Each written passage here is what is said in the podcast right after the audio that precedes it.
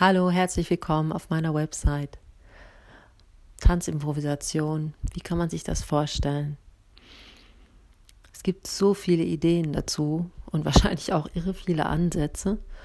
Und ich möchte mal von einer ganz anderen Stelle kommen. Und zwar gibt es im Skilaufen ähm, so einen Begriff des geländeangepassten Fahrens. Und ich war selber sehr lange Skilehrerin und dieses geländeangepasste Fahren ist immer der Moment, wo man sich diesem ganzen Gelände, dem, dem Äußeren, dem Gegebenheiten von Schnee, von Steigung und Gefälle, von Buckelpiste oder Schneebeschaffenheit einfach hingibt. Ja, also man reagiert intuitiv, teilweise aber auch vorausschauend, ne, wenn man sieht, ah, da kommt jetzt eine, eine Überwerfung oder da kommen, da kommen Buckel oder kommt ein Teil Tiefschnee oder da kommt eine eisige Stelle. Ne, und eben, also dieses vorausschauende Fahren und dann aber auch diese Momente, wo man einfach oder die ganze Zeit irgendwie unter seinen Füßen das Gelände spürt und darauf körperlich intuitiv reagiert oder eben auch, weil man seine Fähigkeiten umsetzt in dem Augenblick. Ähm, und das ist Improvisation, ganz eindeutig. Äh, und eine Improvisation, die auf, äh, mit allem arbeitet, mit dem inneren Körpergefühl, mit dem äußeren Umfeld und mit der Gestaltung der Strecke von oben nach unten. Ähnlich ist es bei mir im Tanz auch. Also ich gehe immer von der Ganzheit aus und nicht unbedingt Gelände angepasst, aber ich gehe, eigentlich kreiere ich ähm, eine Bühnensituation oder hat dieses ähm, ähm, nicht sezierende einzelne Lernen von Bewegungssequenzen vor einem Spiegel, indem man äh, jemanden nachahmt, sondern ich beginne eigentlich in, von einer ganz kleinen Schnittstelle. Ähm, ich nenne das mal den kleinsten Nenner der Welt, den ich in jeder Stunde neu kreiere. Und von dem aus bewegt man sich. Ein Beispiel dazu.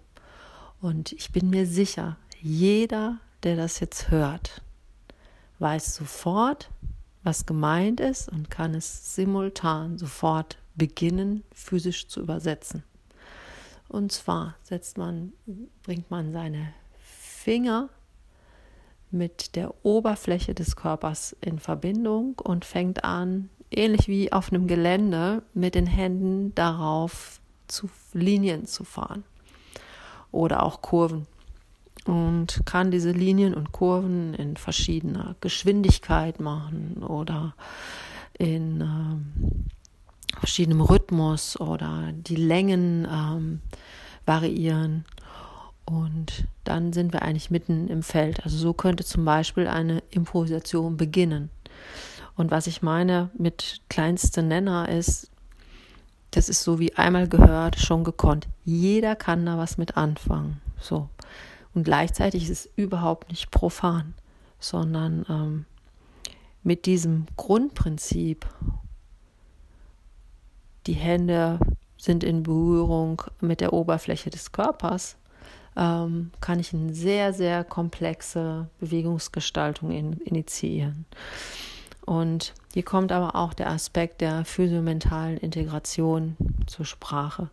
Nämlich in dem Augenblick, wo ich diesen kleinsten Nenner verstehe, mental, und physisch umsetzen kann, kann ich mich auch mit anderen mentalen Qualitäten, mental heißt ja nicht nur denken, sondern eben mental heißt auch bewusst spüren, wo Bewegungen hinlaufen. Heißt aber auch wahrnehmen, welches Bewegungsbild kreiere ich, wo sind meine Arme gerade, wie muss ich meinen Körper bewegen, ähm, welche Ideen bekomme ich noch, wie sieht das aus, was ich tue. Und das alles, während ich mich bewege. Ja.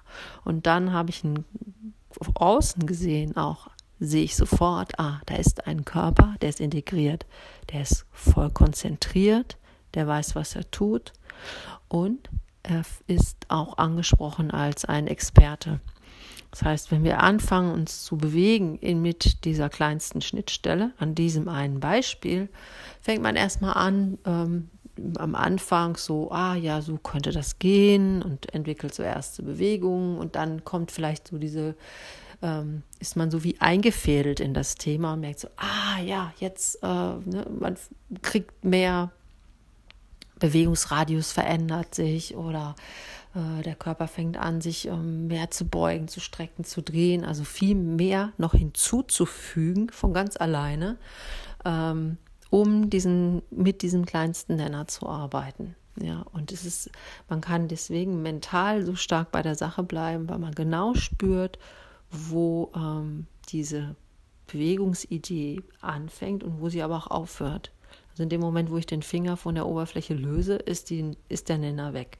Ja, also das ist so leicht, da drin zu bleiben, äh, dass die Konzentration in der Bewegung eigentlich die ganze Zeit vorhanden ist. So, und damit ist sozusagen das erste, der erste Moment gesetzt. So, und dann gibt es verschiedene Dinge, die man dann tatsächlich lernen muss. Und das ist einmal, wie lange kann ich mich auf so eine Aufgabe überhaupt konzentrieren? Wann habe ich den Eindruck, ich bin fertig damit?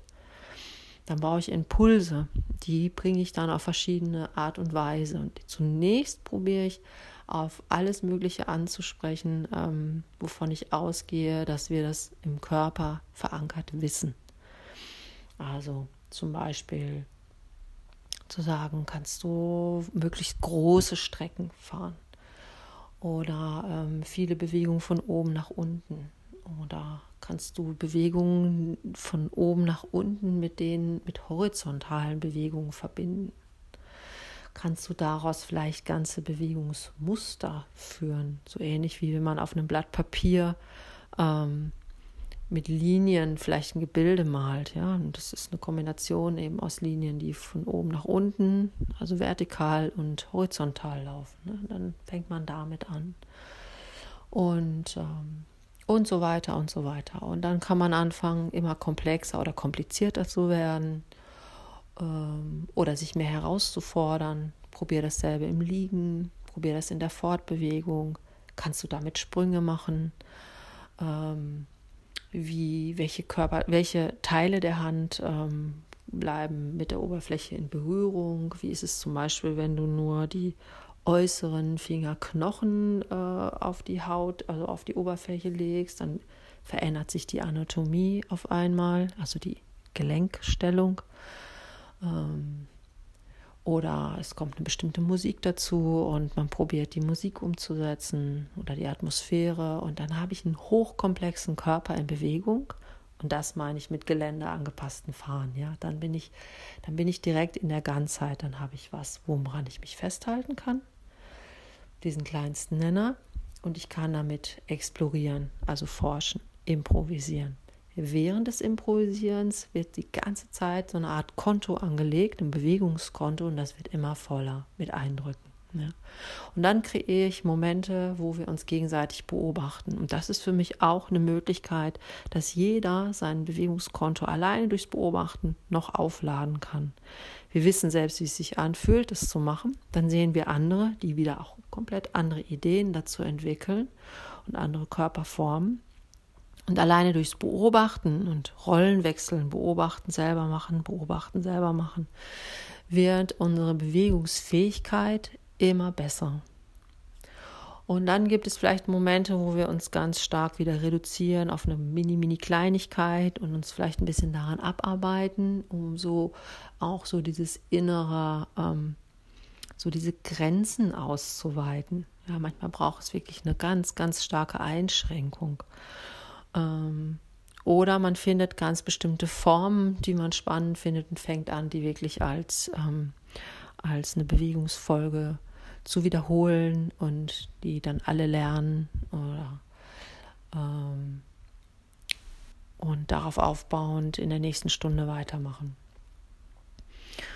Und ich komme von einer Stelle äh, des Tanzes, die ähm, mit choreografischer Bühnentanzkunst zu tun hat.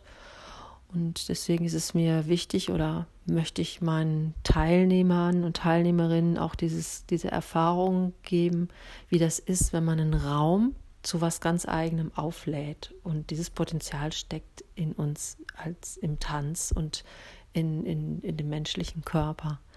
Und über eine bestimmte Art von Musik auch oder Sound ähm, und dem Zusammenwirken im Raum wird in dem letzten Viertel der Stunde dem vor allem Raum gegeben.